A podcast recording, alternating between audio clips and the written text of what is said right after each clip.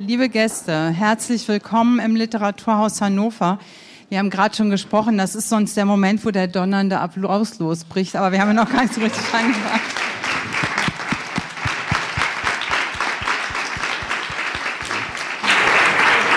Wir haben schon im Vorfeld gemerkt, dass Sie alle, äh, ihr alle natürlich großes Interesse habt an diesem Thema und an dem Abend, an, die beiden, an den beiden Autorinnen. Und ich freue mich, dass es genau äh, so ist, wie es uns auch ging. Die Reihe Resonanzen, die wir zusammen mit Martina Sullner und Jutta Rinas äh, kuratieren hier vom Literaturhaus aus. Da sind wir gleich auch auf diese beiden Bücher gestoßen. Und ich freue mich, dass Birgit Birnbacher und Mareike Kaiser hier sind. Herzlich willkommen.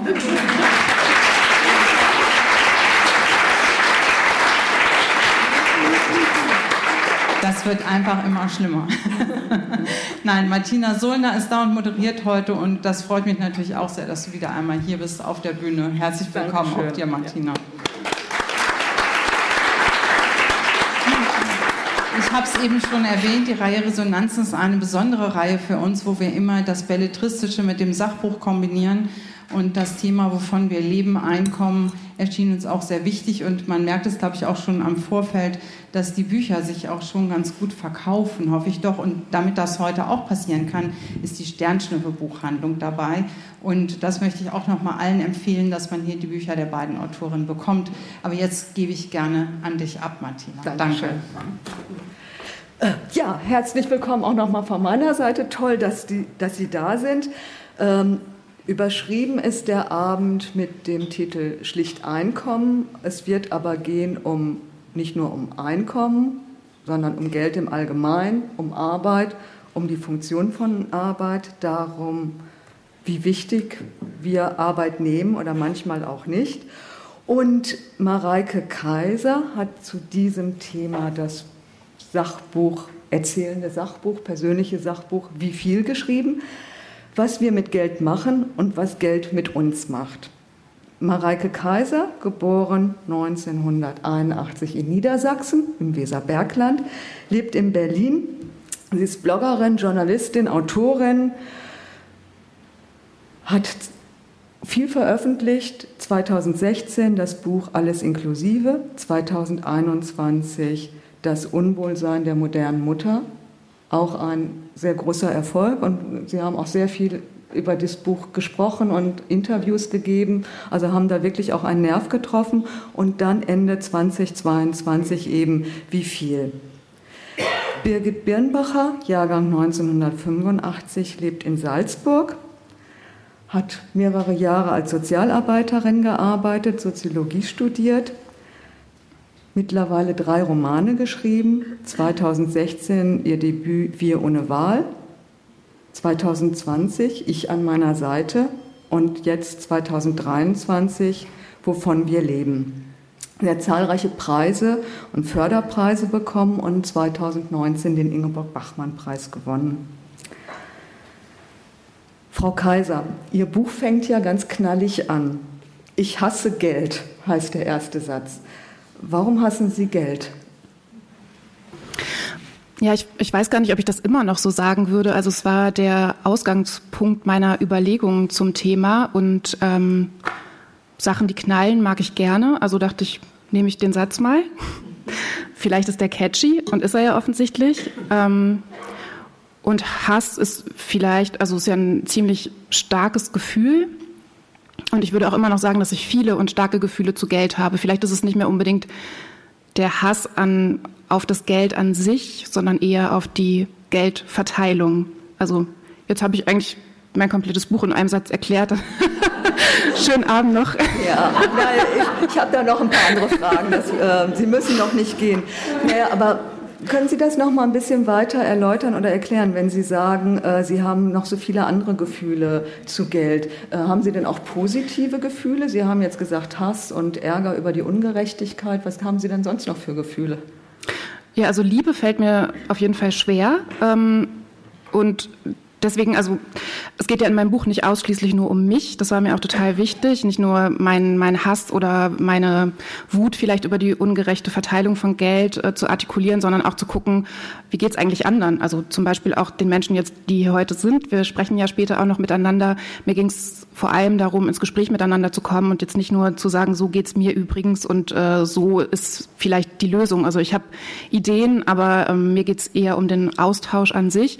Und ähm, bei Liebe, weil ich das jetzt eben schon mal hatte, fallen mir fällt mir zum Beispiel ein Protagonist ein, mit dem ich gesprochen habe, der wirklich sagt, er liebt Geld und ähm, ich glaube, das, da steckt dann dahinter, dass Geld natürlich auch eine, mm, ein Empfinden von Freiheit macht, von Handlungsfreiheit, von Entscheidungsfreiheit. Also wo gehe ich heute hin? Komme ich da rein in diesen Raum oder nicht? Was, was ziehe ich an? Was trinke ich? Was esse ich? All das ist ja mit Geld ähm, in Verbindung zu bringen eben weil wir in diesem Geldsystem Kapitalismus leben. Ähm, und gleichzeitig würde ich persönlich das aber nicht so sehen, weil ich glaube, am Ende steht da ja immer auch eine Abhängigkeit dahinter und deswegen kann ich persönlich das jetzt nicht damit verbinden, aber ich merke das oft bei Lesungen, dass viele Assoziationen bei Geld eben auch Freiheit ist. Vielleicht mögen Sie ja auch mal ein paar Assoziationen zu Geld teilen, einfach jetzt. Ich weiß, das ist so ein Literatur. Nee, das machen wir ein bisschen später. Ah, ja. Also wir haben ja irgendwie ein volles Programm und ähm, das Okay, ich, ich komme nochmal drauf zurück später. Genau, das können wir auf jeden Fall machen. Ähm, Frau Birnbacher, wie ist das denn bei Ihnen? Ist Geld auch so gefühlsbeladen?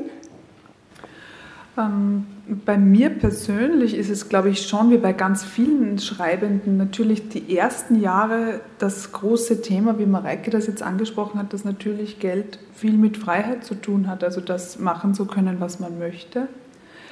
Ähm, und insofern natürlich, später ist es dann komplizierter geworden. Seit ich Kinder habe, ähm, hat Geld natürlich auch diese ganz starke Komponente der Sicherheit sozusagen auch zu liefern und ich habe dafür zu sorgen, dass sie gegeben ist. Und ähm, ich glaube, ähm, ich fühle mich bei meiner Tätigkeit immer sehr, sehr frei. Aber ich habe auch viele Berufe gelernt, also eigentlich drei oder vier vielleicht oder, oder, oder mit, so mit den Studien. Das ist nicht immer ganz so einfach im sogenannten Sozialbereich, was jetzt als Beruf gilt und was nicht. Und also man ist ja jetzt auch keine Soziologin, wenn man Soziologie studiert und so weiter, ist aber egal. Ähm, jedenfalls eine Menge gemacht auch und mich dadurch immer äh, eigentlich in meiner Freiheit abgesichert sozusagen, weil ich bin immer so mit fünf, sechs Stunden in der Woche noch ähm, angestellt geblieben als, als Soziologin und habe mir da sozusagen die Sicherheit verdient für die Freiheit, den mhm. Rest zu schreiben. Ja. Und ähm, ja, das ist ähm, ein, ein ständiges Abwägen natürlich dieser Verhältnisse und ein, ein, ein ein, ein Spüren zwischen, zwischen Sicherheit und Freiheit sozusagen. Ja? ja. Und äh, das verändert sich natürlich im Laufe der Zeit, wenn auch das Leben anders wird und sich die Prioritäten verschieben. Aber ähm, die Mehrheit meines Lebens habe ich nicht genug Geld gehabt, gefühlt. Ja. Und die Mehrheit meines Lebens habe ich eher Schwierigkeiten gehabt, ähm, äh, irgendwie die nächsten Monate sozusagen zu planen. Mhm. Ja. Mhm. Ähm, insofern, das prägt einen dann schon auch. Wenn man dann mal etwas mehr Geld hat, dann weiß man das schon ganz anders zu schätzen. Ja. ja. Und finden Sie das schwierig, über Geld zu sprechen? Es kommt darauf an, wo. Also es gibt natürlich ähm, Milieus und, und Feste und ähm, Veranstaltungen, auf denen ich mich nach wie vor sehr unwohl fühle, weil ich ja eigentlich aus sogenannten einfachen Verhältnissen auch komme, aber sehr, sehr oft eingeladen bin zu Veranstaltungen, wo Menschen sind, die aus ganz anderen Verhältnissen kommen wie ich. Und mittlerweile bin ich das so sehr gewohnt, dass ich nicht mehr so viel darüber nachdenke, aber so das Gefühl, da so total falsch zu sein, das war schon sehr, sehr lange präsent. Ja. Das beschreiben Sie ja so ähnlich auch, Frau Kaiser, in Ihrem Buch. Ähm, Geld ist das eine, aber ein gewisses Kapital, was durch viele Jahre oder Generationen des Geldhabens äh, entstanden ist, das spielt ja auch eine Rolle. Genau, die Codes zum Beispiel, ne? also wie man sich in einem Literaturhaus zu verhalten hat, ähm, ist etwas, was ich jetzt gerade erst lerne, dadurch, dass ich in Literaturhäusern auf Bühnen sitzen darf, was total seltsam ist. Ähm, ob man das Publikum mit einbezieht oder nicht, all diese Dinge.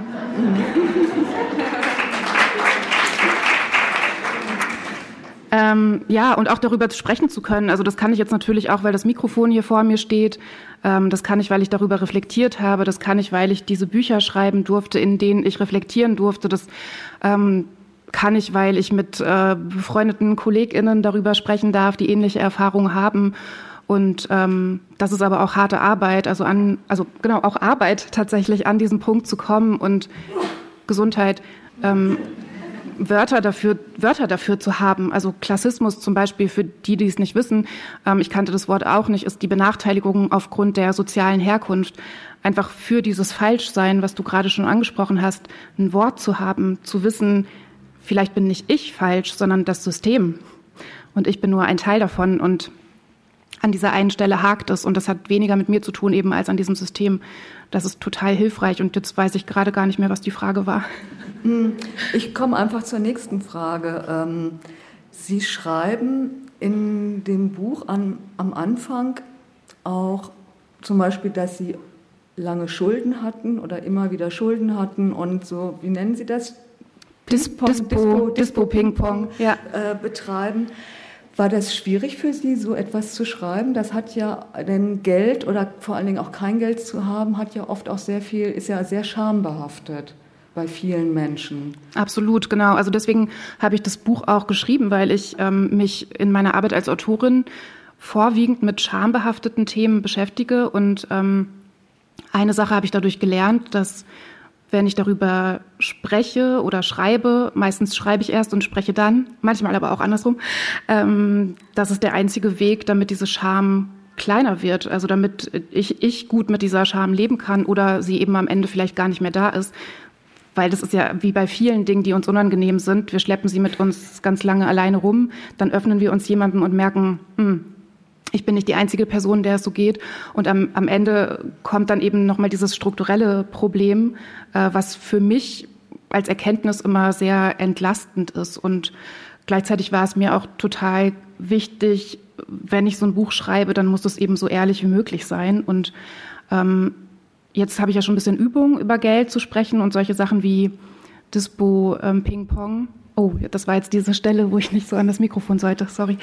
Ähm, und es ist total gut. Und es ist ja auch irgendwie eine, eine Provokation, auch manchmal, die ich, die ich gerne mache, weil ich weiß, dass wenn, wenn ich das mache, in meiner privilegierten Position hier auf der Bühne, dann ähm, kann das für andere Menschen eben eine Erleichterung auch sein und kann irgendwo nochmal andere Türen öffnen für offene Gespräche. Und ich glaube, dass offene Gespräche der erste, der erste Schritt hin sind zu eben dieser gerechteren Verteilung von Privilegien und Geld. Ja, und Sie sagten gerade das Stichwort Erleichterung oder Sie sagten Erleichterung und das empfinden Sie auch selber? Das hat das Buch Sie erleichtert oder erleichtert das Sprechen über Geld Sie? Ja, absolut, beides. Genau, also wir hatten eben im, im Backstage, wenn ich das sagen darf, Birgit, hatten wir auch die, die Diskussion, also ich ähm, nehme eh nicht so Blätter vor den Mund und bei Geld eben aber auch ähm, jetzt gar nicht mehr. Also wir haben uns ausgetauscht über das Honorar, das wir bekommen und ähm, der Dispo Ping Pong oder das Dispo Ping Pong ist bei mir auch im Moment nicht, nicht vorbei, weil es weiß jetzt nicht, ob Leute das im Publikum wissen, aber wenn wir Autorinnen unterwegs sind, dann äh, zahlen wir zum Beispiel immer die Reisekosten im Voraus. Und ich war glücklicherweise sehr viel unterwegs die letzten Wochen, aber das bedeutet, dass meine Kreditkarte total ausgereizt ist, weil ich diese Reisekosten eben immer vorschießen muss. Nicht alle AuftraggeberInnen zahlen dann äh, relativ zügig auch wieder zurück. Und diesen Puffer muss man sich eben erstmal äh, leisten können und ich kann mir den eben gerade noch nicht leisten. Okay. Sprechen über Geld. Ähm, Frau Birnbacher, mit dem Sprechen haben es die Figuren in ihrem Roman ja nicht immer so. Ähm, ich fasse mal kurz äh, die Geschichte des Romans zusammen für diejenigen, die es nicht kennen. Also es geht um die Hauptfigur Julia, eine Krankenschwester von Ende 30, die ihren Job verloren hat und in das Dorf ihrer Kindheit zurückkehrt. Ähm, in der Nähe von Salzburg, aber in einem sehr abgeschlossenen Dorf. Und Ihr Vater ist, wie viele andere Männer dieses Dorfes, früh, hat frühzeitig seine Arbeit aufgegeben. Er war lange in einer Fabrik und weiß jetzt nicht so recht, was er mit seinem Leben anfängt, mit seiner Zeit anfängt. Die Mutter hat die Familie verlassen. Es gibt auch noch einen Bruder. Und Julia verbringt den Sommer in diesem Dorf und in diesem Sommer verändert sich ganz viel. Sie hat viel Zeit und äh, stellt sich viele Fragen, die sie sich in den Jahren ihrer Berufstätigkeit gar nicht so gestellt hat. Und es geht um Familie, es geht um eine Liebesbeziehung oder auch mehrere, es geht um Freundschaft. Zentral in dem Roman ist aber die Arbeit und das Thema Arbeit. Äh, Frau Biermacher, was ist Ihnen so wichtig an diesem Thema Arbeit? Wie sind Sie auf dieses Thema für den Roman gekommen? Ja, ich arbeite eigentlich nicht so sehr nach Themen. Ich verstehe mich in, in, in meiner Arbeit als, als Schreibende ähm, eher so, sind, ist die Arbeit für mich als ästhetisches Prinzip eigentlich sehr, sehr wichtig. Also das ist ein Text über eine Frau in einem Sozialberuf im 21. Jahrhundert, der im wahrsten Sinne des Wortes die Luft ausgeht. Also sie kann nicht mehr, sie hat eine Lungenkrankheit, sie kann nicht mehr arbeiten, sie begeht einen schweren Pflegefehler und wird gekündigt. Das würde jetzt nach der Pandemie nicht mehr so leicht passieren, aber der Roman spielt vor der Pandemie und da man, konnte man noch auf sie verzichten, sozusagen. Mhm. ähm, ja, also Julia ist eine ganz klassische Frau des 21. Jahrhunderts. Äh, sie heißt auch noch in ihrem Nachnamen. Das ist auch Programm für viele Frauen aus ihrer Kohorte sozusagen oder ihrer Generation, weil sie gerade noch alles so hinkriegt, aber eben nicht mehr lange. Und ähm, Sie kehrt zurück zu einem Vater, der ganz anders mit der Arbeit sozialisiert ist äh, wie sie. Äh, er ist sozusagen ein Arbeiter auf Lebenszeit. Er ist mit seiner Arbeit in der Fabrik verwachsen, ähm, im, im, äh, durch, den, durch den Takt mit seiner Stechuhr und mit seiner Maschine.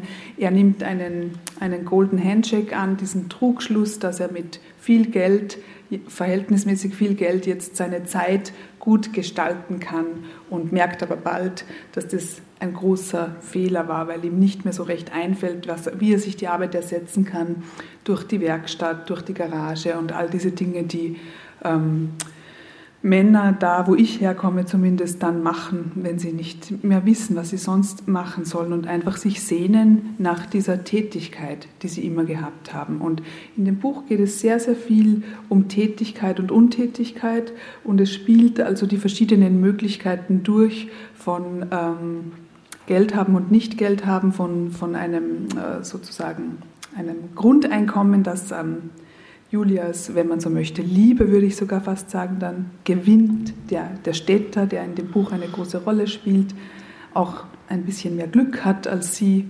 Glück spielt eine große Rolle, Glück in Verbindung mit Geschlecht auch. Ähm, und äh, ja, die Arbeit ist sozusagen das ähm, ästhetische Prinzip des Textes und ähm, spielt die Möglichkeiten durch, äh, wie wir Menschen unsere Zeit eben verbringen können. Ja, Sie schreiben ähm, am Schluss, dass der Roman inspiriert ist von den Arbeiten Maria Hodas. Wer war das und was waren das für Arbeiten, die Sie da inspiriert haben? Also Maria Hoder ist eine österreichische Sozialwissenschaftlerin, die ähm, mit der, ähm, in den 30er Jahren mit der Marienthal-Studie sehr bekannt geworden ist, die sie mit zwei Männern gemacht hat.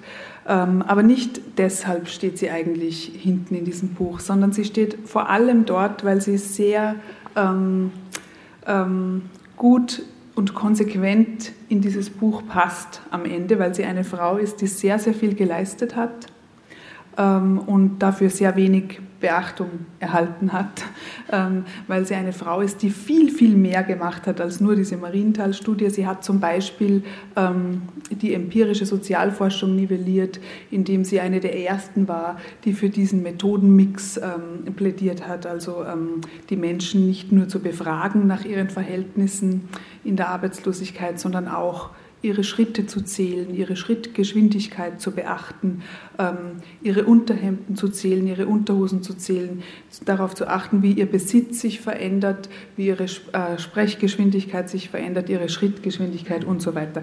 Spannendes Detail am Rande übrigens, dass die Schrittgeschwindigkeit der Frauen sich im Laufe der Zeit nicht veränderte, wohl aber die der Männer. Also es liegt sehr nahe zu denken, die Frauen, die ihre Arbeit verloren haben, haben ihre Arbeit trotzdem nicht verloren, weil es blieb ihnen noch genügend unbezahlte Arbeit zurück. Äh, diese Dinge machen Yahuda so bemerkenswert. Ähm, vor allem aber, und dafür, äh, das ist mir sehr wichtig und das entspricht mir sehr und da ist meine Nähe, die ich zu ihr spüre, ähm, weil sie ist eine Art Schutzheilige für dieses Buch für mich, ähm, hat sie immer dafür plädiert, so zu sprechen in der Wissenschaft, dass alle Menschen sie verstehen. Und ähm, damit ist sie eine ganz schillernde Figur für mich, weil sie auf die Sprache so viel Wert gelegt hat und wunderbar eigentlich fast belletristische wissenschaftliche Texte schreibt, die aber von einer Klarheit sind, die wirklich ähm, ihresgleichen suchen. Okay, dann hören wir aber jetzt etwas aus einem anderen wunderbaren Text und zwar lesen Sie uns einen Ausschnitt aus Ihrem Roman. Sehr gern, ja. Etwas ganz anderes sozusagen. Also wie gesagt, Julia, die Hauptfigur, geht ja zurück in dieses Dorf. Sie ist also an der Lunge erkrankt und sie hat einen Bruder, der in diesen Verhältnissen sehr vernachlässigt aufgewachsen ist, der eigentlich krank gewesen ist. Aber das hat irgendwie niemand so richtig beachtet, weil in diesem Dorf herrscht so das Gesetz, äh, jeder, der was braucht, soll einfach laut genug schreien und der Bruder verpasst es irgendwie laut genug zu schreien und bleibt dann eigentlich sein Leben lang behindert nach einer Gehirnhautentzündung und wird auch in Folge in einem Sanatorium äh, betreut.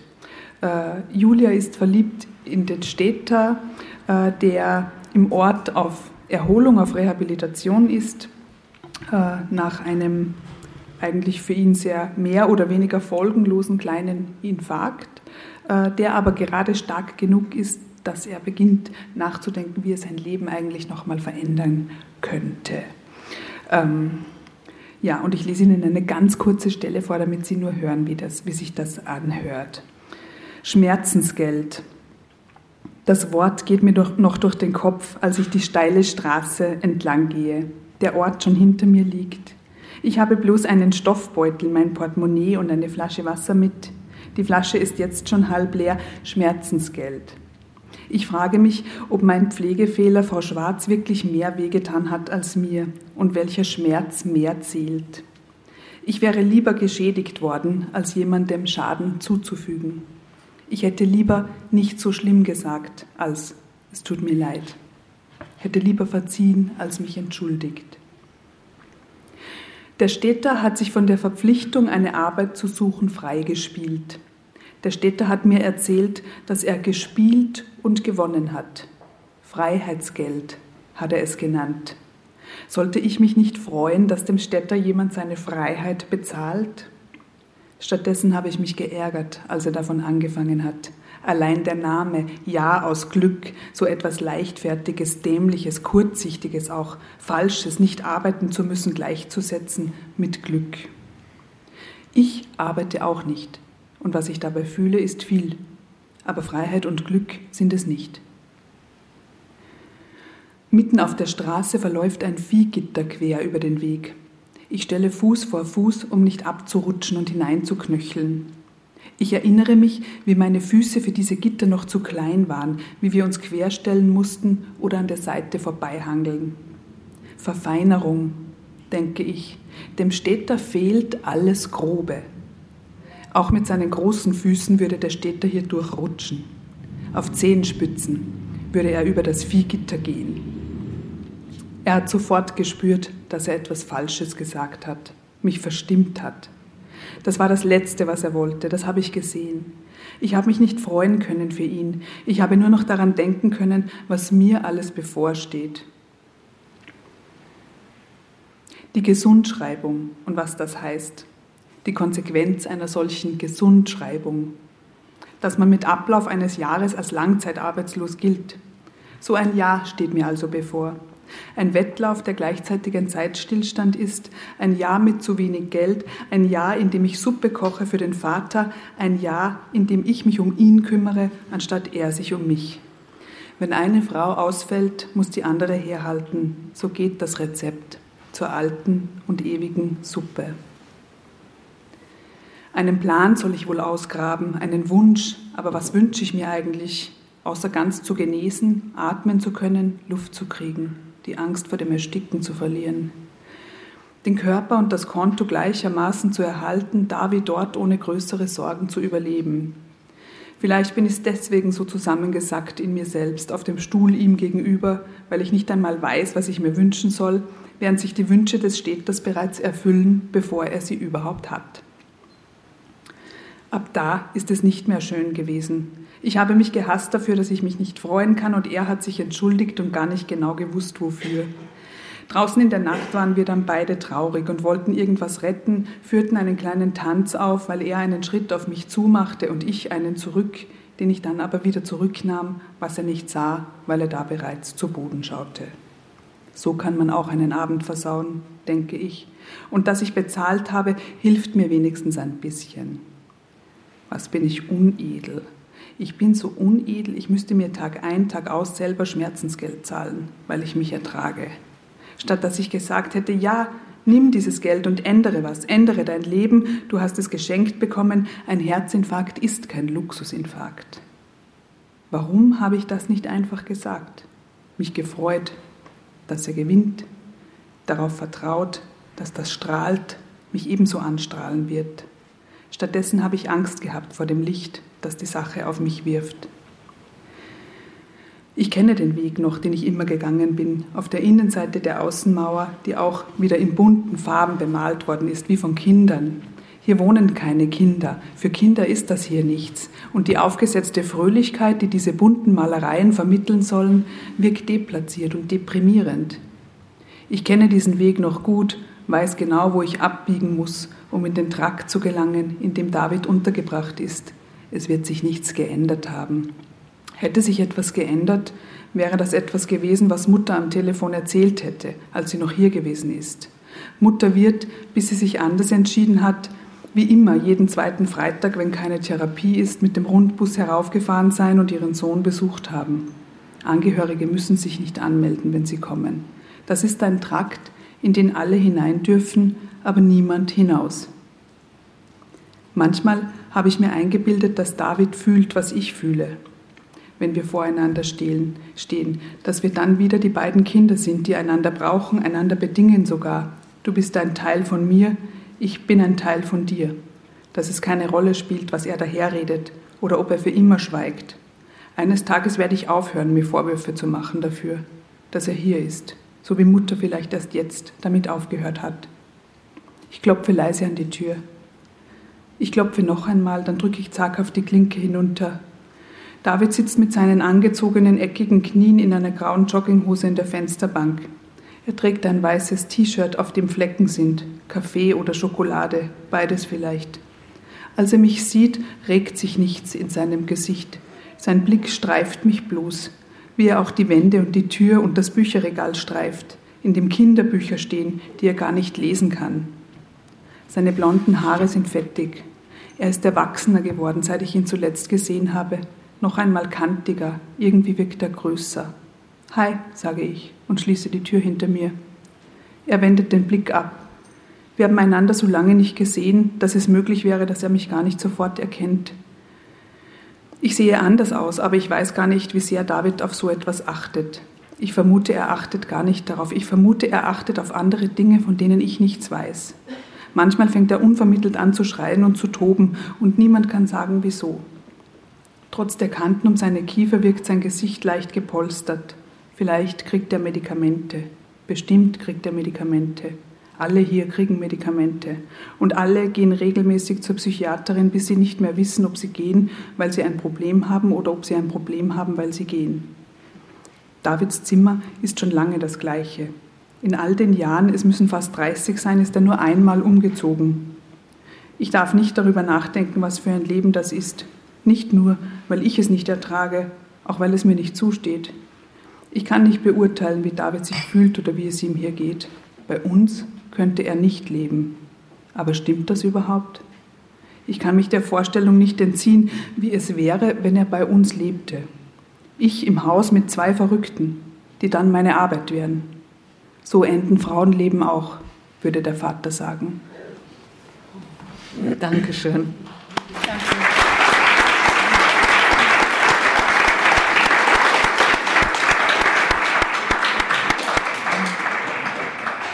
Ja, in dieser relativ kurzen Passage ist ja so einiges angesprochen, ähm, was mit Geld und Arbeit zu tun hat. Unter anderem fällt ja der Begriff Freiheitsgeld. Der Städter, von dem jetzt schon öfter die Rede war, also ein Mann, den die Julia dort kennenlernt in dem Dorf und äh, in den sie sich verliebt, der gewinnt ein Jahr so eine Art Grundeinkommen und kann machen in diesem Jahr, was er möchte. Ähm, empfinden Sie das oder würden Sie das auch als Freiheitsgeld bezeichnen? Nein, also das kann ich eigentlich sehr einfach beantworten. Es zeigt sich in dem Buch auch ähm, ziemlich bald, dass natürlich ähm, dieser monatliche Geldbetrag, den der Städter bekommt, ähm, die Probleme, die sich eigentlich abspielen, nicht lösen kann. Also es zeigt sich eigentlich bald, dass es ähm, viel mehr darum geht, ähm, ich würde wirklich den Begriff der Resonanz auch hier bemühen, ähm, weil es auch darum geht, in der Arbeitslosigkeit sozusagen auf etwas oder jemanden zu treffen, wo zwischen den Menschen etwas um dieses Wort zu bemühen, auch zum Schwingen äh, kommt. Ja? Und das kann natürlich überall passieren und dem Städter passiert das auch in diesem Ort, ja? weil er äh, offen dafür ist, weil er weniger Sorgen hat, weil er eigentlich auch eine Familie hätte. Er hätte auch Eltern, die älter werden, aber er hat auch eine Schwester. Deshalb ist das für ihn gar nicht so sehr Thema, weil sie sich um diese Dinge kümmert. Und er ist eigentlich von diesen Gedanken, die Julia quälen, von diesem Vater, der eigentlich immer aggressiver wird in seiner ähm, Herangehensweise, sie zum Bleiben zu bewegen und eigentlich sie nicht äh, dahin zu bewegen, sich was Neues zu suchen und sich neu zu erfinden. Ähm, da, da, fängt er sie so, sozusagen immer weiter hinein. Äh, um sie wird es immer enger, um den Städter wird es immer freier. Und ähm, dieses Geld, das er dafür bekommt, es ist natürlich logisch, dass er das bekommt und nicht sie, weil ihm auch die anderen Dinge einfach ein bisschen mehr zufliegen als ihr. Ähm, das hilft ihm dabei nur bedingt. Und ich persönlich bin auch der Meinung, wenn ich, wenn ich mir die Bemerkung erlauben darf, dass schon beim Grundeinkommen wenn man immer, wenn man darüber diskutiert, finde ich dieses Argument sehr gerechtfertigt, ähm, dass, dass natürlich mit großer Vorsicht zu betrachten ist, was ein solches Grundeinkommen mit unserem Sozialstaat machen würde. Ja? Dass es nämlich auch einen Sozialstaat davon enthebt, die Menschen abzusichern. Ja? Und dass wir lange Errungenschaften wie zum Beispiel die Rente, wie die Arbeitslosen- und Krankenversicherung nicht aufgeben sollten aufgrund einer, eines sogenannten Grundeinkommens, wo vielleicht alle Menschen gleich viel bekommen, weil es möglicherweise ähm, auch dazu führen kann, dass es gerade eben diese Menschen benachteiligt, die jetzt schon keine guten Jobs haben, weil das die ersten Jobs sein werden, die dann auch wegfallen, meiner Meinung nach. Und so würde also möglicherweise, das wäre zu diskutieren, ein Grundeinkommen zu mehr Ungerechtigkeit führen als zu weniger. Ja, Frau, ähm, ja. Frau Kaiser, wie sehen Sie das? Ja, leider genauso.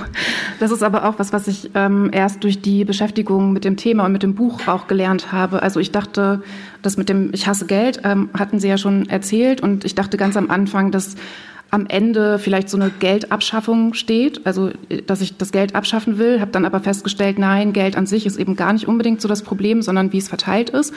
Und dann dachte ich auch, das bedingungslose Grundeinkommen ist ja von der Idee her eigentlich ganz gut, dass Menschen jetzt unabhängig von ihrer Leistungsfähigkeit ähm, ein würdevolles Leben führen können. Und ich habe aber so in der Realität noch kein Modell gefunden, wo eben genau das, was du gerade gesagt hast, Birgit, ähm, ja mit drin vorkommt, dass eben nicht alle Menschen gleich viel brauchen, um ein gutes, würdevolles Leben in Teilhabe zu führen. Also eine Person, die aufgrund einer Behinderung auf eine 24-Stunden-Assistenz angewiesen ist, die kann nur müde lächeln bei den Summen, die fürs bedingungslose Grundeinkommen ähm, genannt werden. Das sind einfach ja horrende Kosten, die ähm, Menschen brauchen.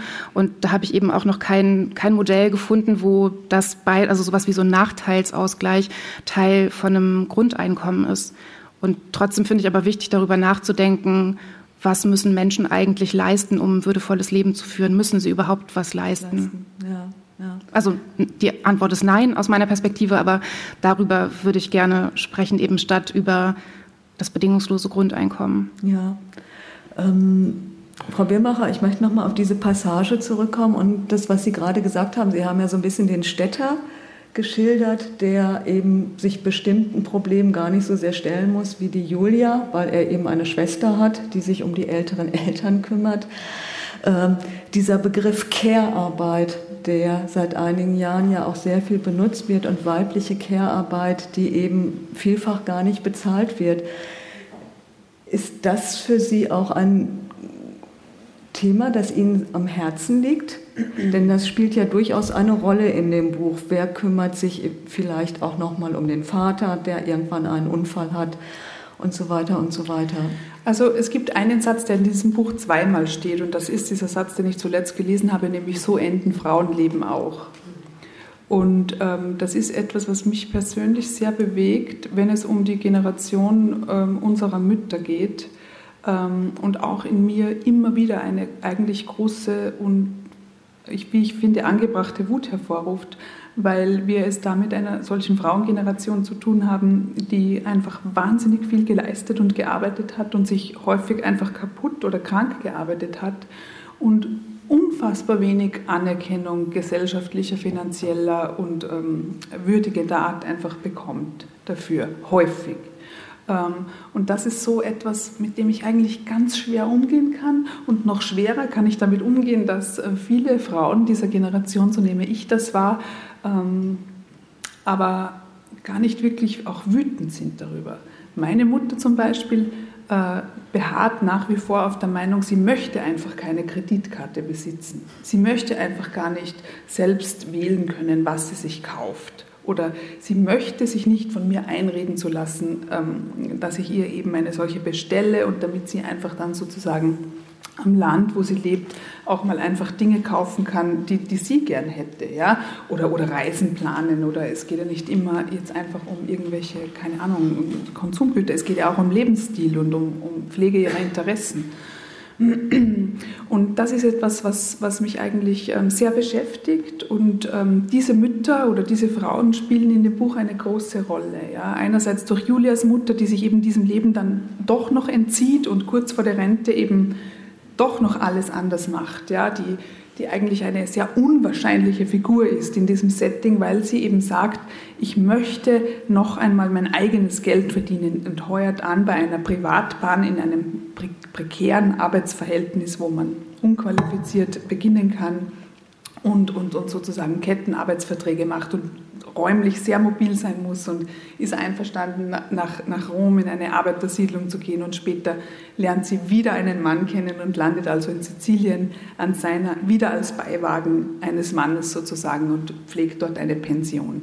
Also sie verfällt eigentlich trotz des Ausbruchs wieder zurück in diese Muster und die Frauenleben, ähm, wie gesagt, sind, sind im Text ein, ein, ein Anliegen und werden auch, wie ich hoffe, von unterschiedlichen Seiten ähm, gespiegelt. Es gibt so dieses Bild, wo die Tochter sich eindreht in so einen Storvorhang in der Küche und ihre Mutter bei der Gartenarbeit betrachtet. Und ein bisschen so sehe ich das auch. Also man kann, je nachdem, welche Schicht man freilegt und durch wie viele Schichten man schaut, sieht man den Schweiß und die Tränen weniger oder mehr oder sieht irgendwie die Mutter idyllisch vor dem Rosenstrauch stehen oder sieht ähm, die Mühsal ihrer Arbeit. Es kommt immer ganz darauf an, ähm, von wo aus man hinschaut. Und das ist, glaube ich, so ein Versuch, den dieses Buch macht. Ja, Sie haben gerade gesagt, also dass es Sie wütend macht, also wie die Generation ihrer Mutter behandelt wurde, nicht wertgeschätzt wurde, nicht bezahlt wurde. Ähm, wie weit hat sich das denn geändert in Ihrer Generation? Ähm, ich glaube, es hat sich insofern geändert, dass wir schon mehr Möglichkeiten haben. Ähm, wir sind eine Generation der MilieuwechslerInnen. Bei uns gibt es viele, die aus, so, sozusagen aus ganz anderen Verhältnissen stammen, äh, in denen sie später landen. Ähm, der Zugang zu Bildung ist für uns leichter und äh, der Zugang zur Arbeit ist für uns leichter, auch wenn wir Familien gründen. Diese Dinge haben sich geändert. Manche Dinge haben sich überhaupt nicht geändert. Dass wir nach wie vor schlechter bezahlt werden ja. als Männer, hat sich überhaupt nicht geändert. Dass wir weniger über Geld sprechen, hat sich nicht geändert. Ähm, dass es eigentlich unter Frauenbünden oft härter und ähm, gemeiner zugeht als zwischen Männern, hat sich nicht geändert. oder nur teilweise oder für meinen Geschmack zu wenig. Ja. Frau Kaiser, wie da, oder was ist denn Ihre Erfahrung oder Ihre Erkenntnis aus Ihren Recherchen auch? Wie weit unterscheidet sich der Umgang von Frauen mit Geld von dem, den Männer mit Geld haben? Also ich bin bei ganz vielen Themen Fan davon, in Geschlechtern zu denken, aber beim Thema Geld nicht, glaube ich. Also ich glaube, da geht es wirklich eher um soziale Herkunft und ähm, ich bin eben, ich bin noch so bei deiner Antwort gerade. Sorry, weil ich das äh, einfach so ähm, toll formuliert von dir fand und äh, auch mich, also einfach ähm, bei dem Denken darüber entsetzt war, wie, wie wenig sich geändert hat. Also dieser Muttermythos ist einfach immer noch so, so stark. Und ähm, ja, also beim Geld fällt mir vor allem ein, dass oder auf, dass es so einen kapitalistischen Markt gibt, der sich ja sehr um Frauen bemüht, was Geld angeht. Also das ist ja so ein neuer feministischer Marketingzweig, zu sagen, Frauen müssen Geld haben und äh, ich lade euch zu einem Workshop ein, der kostet 5000 Euro die Woche und danach könnt ihr an der Börse investieren und habt nie wieder Probleme. Und das finde ich irgendwie bedenklich und ich glaube, dass ähm, am Ende all diese vermeintlich feministischen Angebote oder jede, jede Frau, die in diesem, wie nennt man das, liberal, also Feminismus ist das ja nicht, aber in, in dieser neoliberalen Erzählung ähm, erfolgreich ist, du musst dich nur hart genug anstrengen, dann klappt das schon oder vielleicht auch nicht hart genug anstrengen, aber komm auf jeden Fall in meinen Workshop, dann klappt das schon mit dem Geld.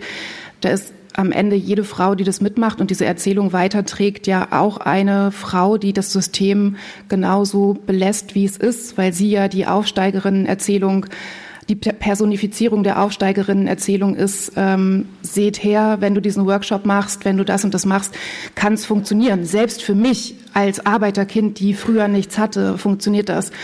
Und ähm, das ist einfach falsch. Also diese Ausnahmen, ne, dass Angela Merkel Bundeskanzlerin ist, bedeutet nicht, dass wir in einer gleichberechtigten Gesellschaft leben. Und genauso funktioniert das eben auch mit dem, mit dem Geld und den Frauen nicht. Und dann ist es aber natürlich alles das, was Birgit Birnbacher gesagt hat, äh, ist wahr und stimmt. Also die unbezahlte Arbeit, da gibt es ja 100 Milliarden Statistiken, wird von Frauen, weiblich gelesenen Personen übernommen, äh, unbezahlt. Das sind ähm, auch oft Arbeiten, die eben, wie du auch schon gesagt hast, den Körper kaputt machen.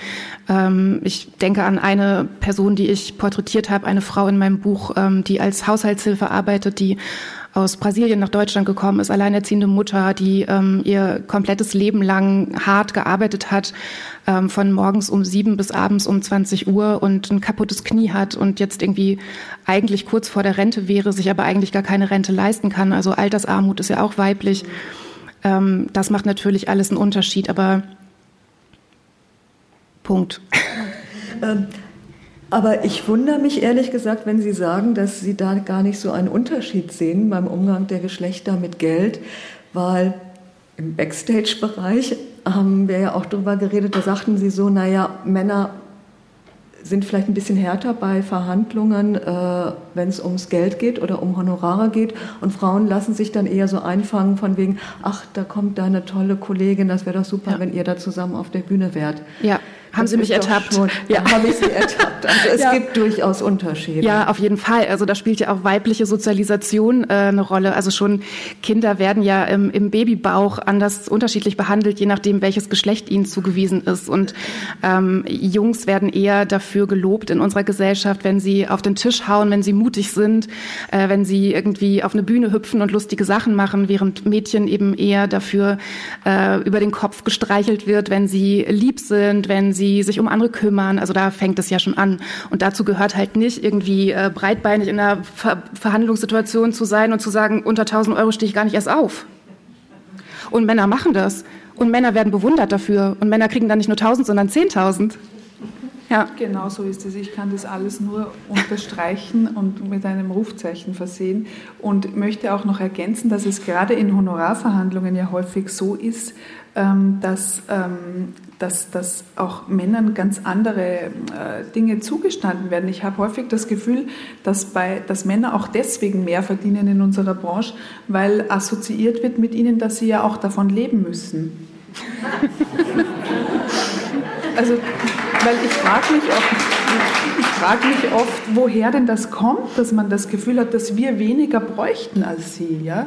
Weil gerade als Mutter mit zwei Kindern und mein, mein Mann ist in Elternzeit, ist es einfach, also wir leben als Familie jetzt von meinem Geld. Und da kann ich natürlich auch nicht mehr oft sagen, ja, als Frau assoziiert man mich automatisch mit einem Teilzeitgehalt. Das ist eigentlich toll, ja. Aber ich glaube, das ist oft so ein auch ganz unbewusstes Denken ähm, von VeranstalterInnen und, und von AuftraggeberInnen, dass das vielleicht gar nicht einmal so ähm, bewusst natürlich kommt, aber das immer noch äh, so, so im, im, Bild sozusagen ist. Und gerade Kolleginnen in unserem Bereich haben oft Angst, äh, erstens große Angst davor, Kinder zu bekommen äh, und, und beruflich ruiniert zu sein. Und zweitens dann, wenn sie Kinder haben, zu zeigen, dass sie Kinder haben. Ähm, weil sie fürchten, dass ihnen das schadet. Und ich denke eigentlich, ähm, dass das problematisch ist und ähm, versuche auch gegenzusteuern, damit dass ich immer wieder erzähle, dass ich Kinder habe. Auch wenn ich sie nicht gern herzeige oder gar nicht herzeige im Social Media, aber ich, ich mache immer so Dinge, dass man eben weiß, ich habe Kinder und arbeite trotzdem als Schriftstellerin und arbeite auch voll und äh, muss auch davon leben. Ja. Ähm, Frau Kaiser, Sie haben gerade schon eine Frau angesprochen, mit der Sie äh, geredet haben für Ihr Buch. Mhm. Ihr Buch äh, besteht ja aus drei Teilen und im zweiten Teil haben Sie Porträts von Menschen, mit denen Sie über Geld reden, Menschen, die in ganz unterschiedlichen sozialen Verhältnissen leben. Ähm, war das einfach, Menschen zu finden, die offen über Geld und über ihre Finanzen sprechen? Ja, weil das keine Menschen waren, die ich jetzt einfach auf der Straße angesprochen habe, ohne dass sie irgendwie wussten, wer ich bin, sondern das sind eigentlich ausschließlich Menschen, die ich schon längere Zeit kannte, alle auf unterschiedlichen Arten, aber ein Mann zum Beispiel lebt in Berlin in meinem Kiez und äh, lief mir da öfter über den Weg, ähm, immer zu erkennen an so zwei Pfandflaschen, ähm, Tüten, die an ihrem, an seinem äh, Fahrrad hing. Und ich bin vor allem Journalistin geworden, um neugierige Fragen loszuwerden an irgendwelche Leute, die mir über den Weg laufen. Und deswegen bin ich irgendwann mit ihm ins Gespräch gekommen. Die äh, Sarah, die Haushaltshilfe, von der wir gerade gesprochen haben, ist die Mutter einer langjährigen Freundin von mir, die mir immer viel von ihrer alleinerziehenden, äh, sehr hart arbeitenden Mutter erzählt hat. Und ich dachte, das wäre dann jetzt mal die Gelegenheit, sie kennenzulernen. Ähm, und so ist es eigentlich bei allen ProtagonistInnen. Das heißt, wir hatten schon irgendwie eine Ebene und die wussten auch, dass das vielleicht irgendwie okay wird, wenn sie mit mir darüber sprechen. Gleichzeitig habe ich aber auch festgestellt, dass es einen Unterschied gab, je nachdem, wie viel Geld die Leute haben. Also Menschen mit viel Geld stellen sich nicht die Frage, ob ihre Geschichte relevant oder interessant ist für so ein Buch. Die sagen einfach zu. Und Menschen, die von Armut betroffen sind, sagen, ja, wollen Sie das denn wirklich hören? Das, was, was soll ich da schon Großartiges erzählen? Meine Stimme ist doch eigentlich nichts wert. Ich bin doch im, in den Worten eines Protagonisten von mir, ich bin doch nur ein armer Teufel. Ähm, und das waren die interessantesten Geschichten. Das muss ich noch mal dahinterher sagen. Ja. Also wenn ich jetzt, ich hänge an all meinen ProtagonistInnen, aber ähm, also alle Menschen haben was zu erzählen und äh, gerade Menschen, die das Gefühl haben, sie haben nichts zu erzählen, haben viel zu erzählen. Ja. Was, wenn Sie diese unterschiedlichen Menschen und die Geschichten, die Sie dort gehört haben und die Sie in Kurzform wiedergegeben haben, wenn Sie da noch mal draufblicken, was würden Sie sagen, gibt es so etwas für Sie wie eine zentrale Erkenntnis aus diesen Gesprächen? Gibt es etwas an gemeinsamen Nenner? Ja, ich glaube, anknüpfend an das, was ich eben gerade schon gesagt habe, und das ist auch ein bisschen so die Antwort auf die Frage auf dem Buchcover, also was wir mit Geld, was wir mit Geld machen und was Geld mit uns macht. Also ich würde sagen, ähm, Geld macht uns groß oder klein, je nachdem, wie viel wir davon haben.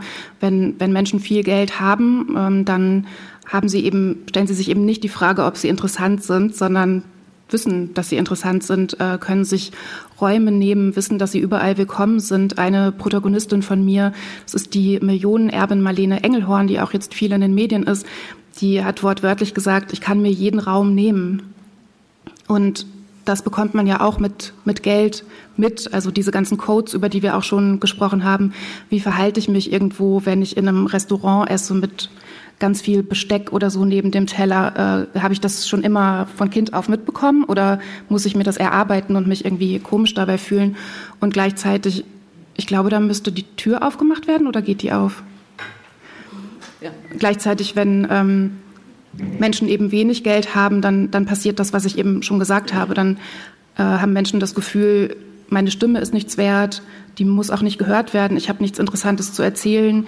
Ähm, es gibt ja auch einen großen Armenhass in unserer Gesellschaft, ähm, den man auch verinnerlicht. Also auch außerhalb meines Buchs arbeite ich weiterhin auch zu Armut und ähm, habe zum Beispiel mit der österreichischen Autorin Daniela Brotesser gesprochen, die gerade das Buch Armut veröffentlicht hat, die eben auch sagt, dass sie ähm, als sie von Armut betroffen war und auch arbeitslos war, dass sie sich manchmal gar nicht getraut hat, sich aufs Sofa zu legen und mal einen faulen Tag oder so zu machen, weil sie eben diese Bilder, die, die sie von Armut äh, verinnerlicht hatte, auch auf sich selbst angewendet hat. Also von wegen faul zu Hause liegen, hat sich das eben äh, gar nicht selbst gestattet. Und ähm, ja, und, äh, und gleichzeitig ist es natürlich auch in einem Leben mit Armut hat man einfach so viele Dinge zu tun, dass man auch oft gar keine Zeit hat, sich jetzt mit einer Autorin hinzusetzen und die Lebensgeschichte zu erzählen. Ja. Also auch das war dann wirklich ähm, bei den Menschen mit wenig Geld eine ganz andere Schwierigkeit, da auch einen Termin zu finden, weil die Pfandflaschen müssen gesammelt werden, das Essen bei der Tafel muss zu einer bestimmten Zeit abgeholt werden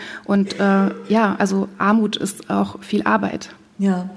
Ähm, wir haben am Anfang des Abends schon über Scham gesprochen. Ähm, haben Sie auch so etwas empfunden, dass Ihre, ihr, einer Protagonist, der sehr viel Geld hat, oder auch die Marlene Engelhorn, die sehr viel Geld hat, dass es bei denen auch so etwas wie Scham gibt über den Reichtum? Also bei Sven, ja, nicht? Sven. Äh, Sven für alle, die, Haus, ja. Genau, für alle, die Sven noch nicht kennen. Sven ist so ein Selfmade-Multimillionär, der tatsächlich diese ähm, Erzählung vom Tellerwäscher zum Millionär äh, gelebt hat. Und ähm, bei dem ist keine Scham. Also weil er ja auch, also er weiß, er hat dafür was getan und hatte auch ein bisschen Glück, aber er ist auch sehr smart und nein, da gibt's äh, gar, kein, gar keine Scham. Ich glaube, vielleicht einmal, als ähm, er dann mir von seinen Projekten erzählt hat, die er gerne, wenn er noch reicher ist, äh, mal angehen möchte in anderen Ländern, um Armut zu bekämpfen und ich ihn dann gefragt habe, wie das denn ist mit seinen Ideen für Deutschland, also warum er nicht hier vielleicht irgendwas initiiert, wo er dann meinte, na, das gibt's ja hier nicht. Hier gibt's ja eben Absicherungssysteme.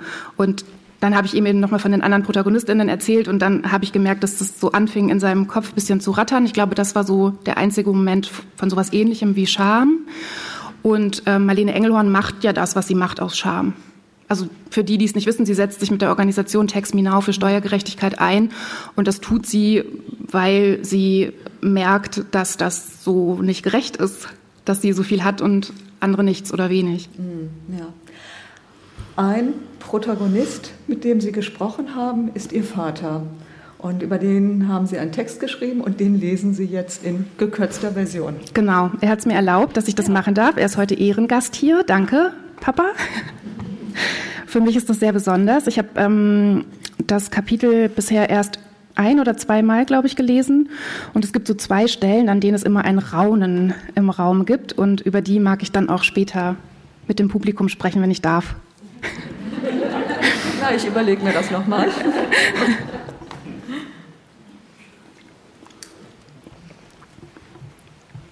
Papa. Oh. Oh je. Ich weiß nicht, soll ich, soll ich da drüber lesen oder wie soll ich das am besten machen mit dem Mikrofon?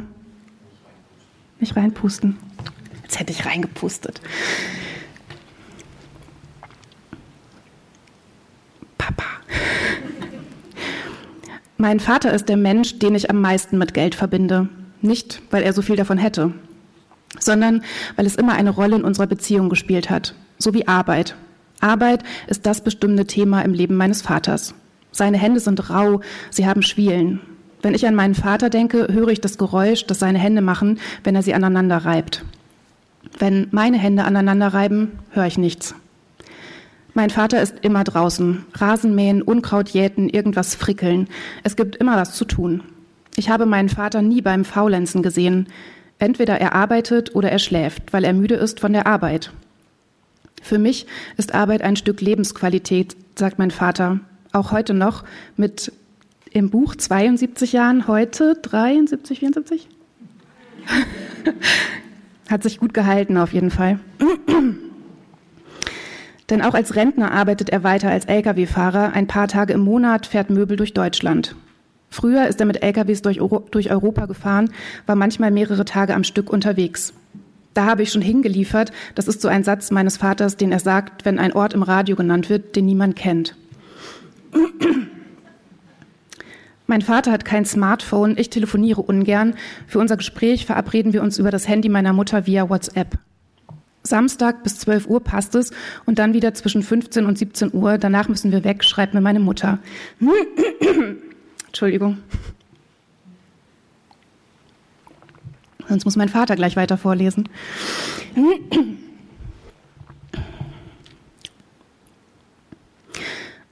Samstag bis 12 Uhr passt es und dann wieder zwischen 15 und 17 Uhr. Danach müssen wir weg, schreibt mir meine Mutter.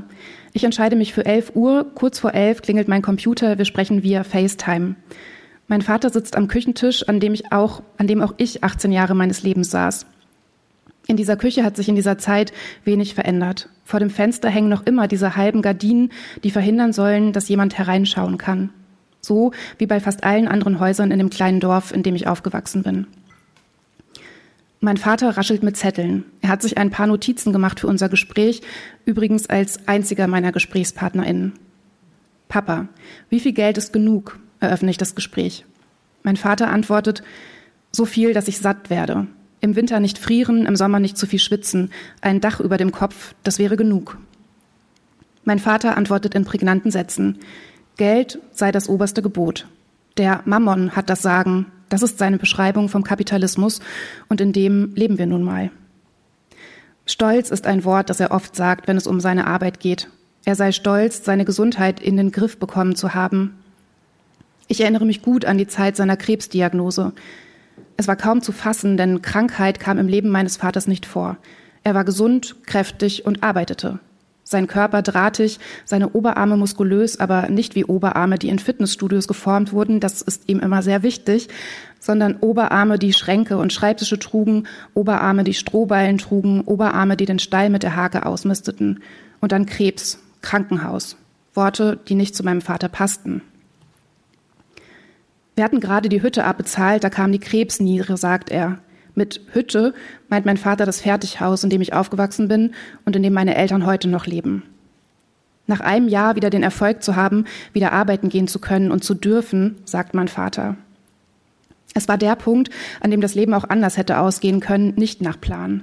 Die harte Arbeit, das sparsame Leben dafür, dass man dann an Krebs stirbt vor der Rente und nichts mehr davon hat. Mein Vater hat seit seiner Krebserkrankung eine Schwerbehinderung. 60 Prozent steht in seinem Behindertenausweis. Ich kann mir alles leisten, was für mich wichtig ist, sagt mein Vater. Ich kann mir vieles nicht leisten, was für andere Menschen wichtig ist. Ich frage ihn, was sind das für Sachen? Und wir beide wissen, woran ich dabei denke. Er sagt, ich brauche keinen Urlaub. Für manche ist das wichtig, für mich ist es nicht wichtig. Warum Urlaub für ihn keinen Stellenwert hat, beschreibt er mit dem Bild einer Leiter, die immer weiter nach oben geht, die er aber nicht immer weiter nach oben gehen will. Er sagt, ich freue mich, wenn ich morgens ein Brötchen und ein Ei zum Frühstück essen kann, wenn ich das bezahlen kann. Dann muss ich nicht noch eine Scheibe Wurst und eine Scheibe Käse haben oder Kaviar und Hummer. Er will die Stufen nicht immer weiter nach oben klettern und zitiert aus einem Gedicht von Johann Martin Miller. Je mehr er hat, je mehr er will. Nie schweigen seine Klagen still.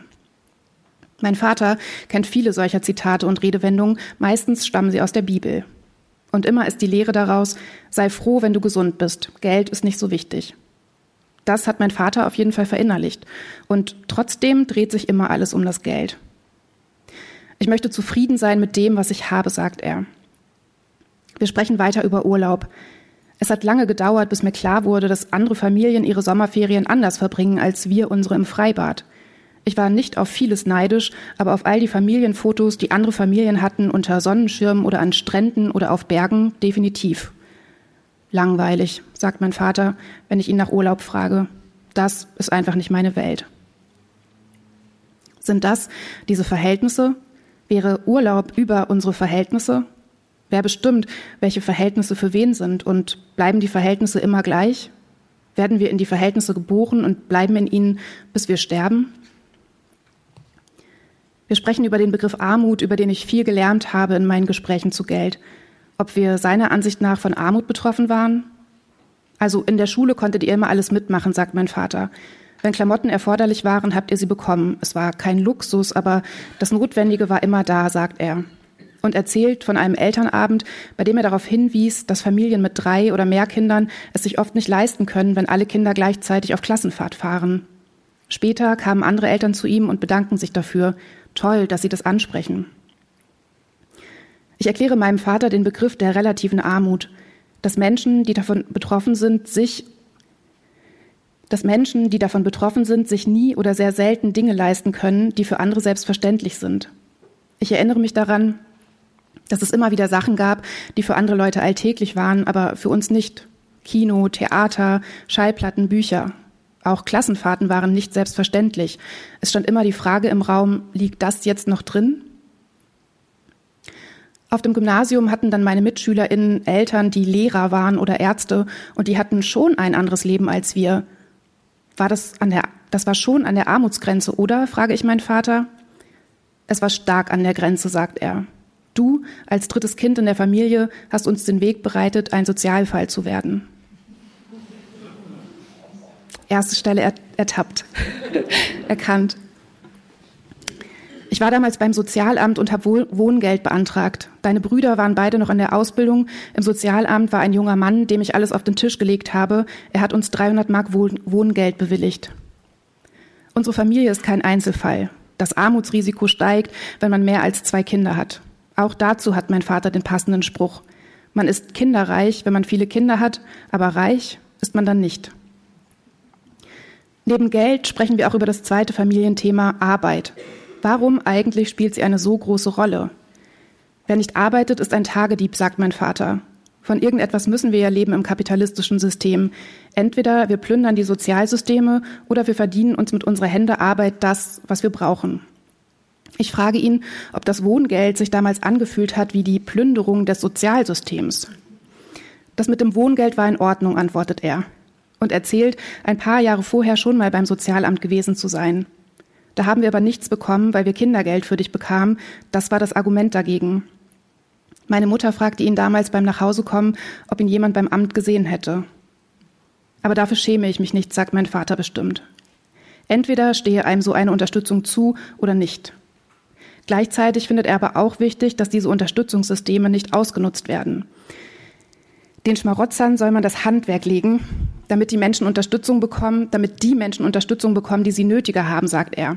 Beim Wort Schmarotzer läuten bei mir alle Alarmglocken. Na ja, Papa, sage ich. Wenn man sich die Hartz-IV-Sätze anschaut, kann man aber nicht wirklich von Schmarotzern sprechen. Das Geld reicht nicht mehr für die Grundbedürfnisse. Er lenkt sofort ein. Bei einer Inflation und Preissteigerung seien die von der Gewerkschaft Verdi erkämpften Lohnerhöhungen nur ein Tropfen auf den heißen Stein. Die Analyse meines Vaters lautet, der Sozialstaat ist tot. Er beschreibt den Status quo als Kapitalismus pur. Steuerverkürzung für Benzin und im gleichen Atemzug werden die Pauschalpreise für Sprit hochgesetzt und die Mineralölgesellschaften kassieren das dicke Geld. Ein Einkommen muss für meinen Vater in Verbindung mit einer Tätigkeit stehen. Er sagt, ich muss die Finger krumm machen, körperlich oder geistig. Gleichzeitig findet er aber auch, dass sich etwas an der Wertschätzung von Arbeit ändern muss. Er sagt, was nützt dem Reichen das tolle Auto, wenn der Malocher nicht die Straße gebaut hat? Mein Vater hat eine konkrete Idee. Erstmal würde ich alle Leute aus dem Bundestag werfen, die da nichts zu, such die da nichts zu suchen haben. Die Freunde der Politiker, wie nennt man die? Ich, äh, meinst du die Lobbyisten? Er zum Beispiel. Glaubst du, die Politiker wären so weit gekommen, wenn sie nicht ihre unterstützenden Freunde hätten? Da sind eine Menge Leute, die den Politikern auf ihre Stühle geholfen haben und sie nehmen politischen Einfluss. So, jetzt habe ich ein bisschen gekürzt. Aber das, was ich gekürzt habe, ist gut, aber das können Sie dann später nochmal nachlesen. Für meinen Vater ist es Luxus, sich mit meiner Mutter ins Auto setzen zu können und für drei Tage zu seiner Schwester zu fahren. Das können sich auch nicht alle leisten, sagt er. Andere fahren nach Italien oder Dänemark und sparen darauf. Finanziell könnten sich meine Eltern mittlerweile auch mal einen Urlaub erlauben. Ja, das könnten wir, sagt mein Vater. Macht ihr aber nicht, sage ich. Nein, machen wir nicht, sagt er. Ich erinnere mich daran, dass meine Eltern ein gemeinsames Konto hatten. Wenn meine Mutter und ich einmal im Jahr in die nächste, Groß, in die nächste Großstadt fuhren, Hannover, und einen H&M-Einkauf machten, ich bin heute an dem H&M vorbeigegangen, habe mir sogar eine Jacke gekauft, habe sie selber gezahlt, hatte gerade noch so viel Geld auf meinem Konto, jetzt ist es leer, zahlte sie immer bar, damit mein Vater die Summe auf dem Kontoauszug nicht sah. Ihr habt das Buch ja gelesen und freigegeben, oder? Ich nutze die Chance des Gesprächs und frage, habt ihr eigentlich noch immer nur dieses eine gemeinsame Konto? Ja, sagt mein Vater. Uff, sage ich. Das ist aber gut, sagt mein Vater. Ja, für dich, sage ich, aber für Mama? Nein, ruft meine Mutter aus dem Hintergrund, die natürlich die, ganze Zeit gelauscht hat. So, jetzt muss ich was essen, beendet mein Vater das Gespräch. Und ich erinnere mich an den Termin, den meine Eltern später noch haben. Wir gehen einkaufen, ruft meine Mutter aus dem Hintergrund. Und ich dachte, es sei ein wichtiger Termin. Meine Mutter sagt, nein, wir gehen bloß gerne Samstagabends einkaufen. Da gibt es gute Angebote in den Supermärkten. Dankeschön.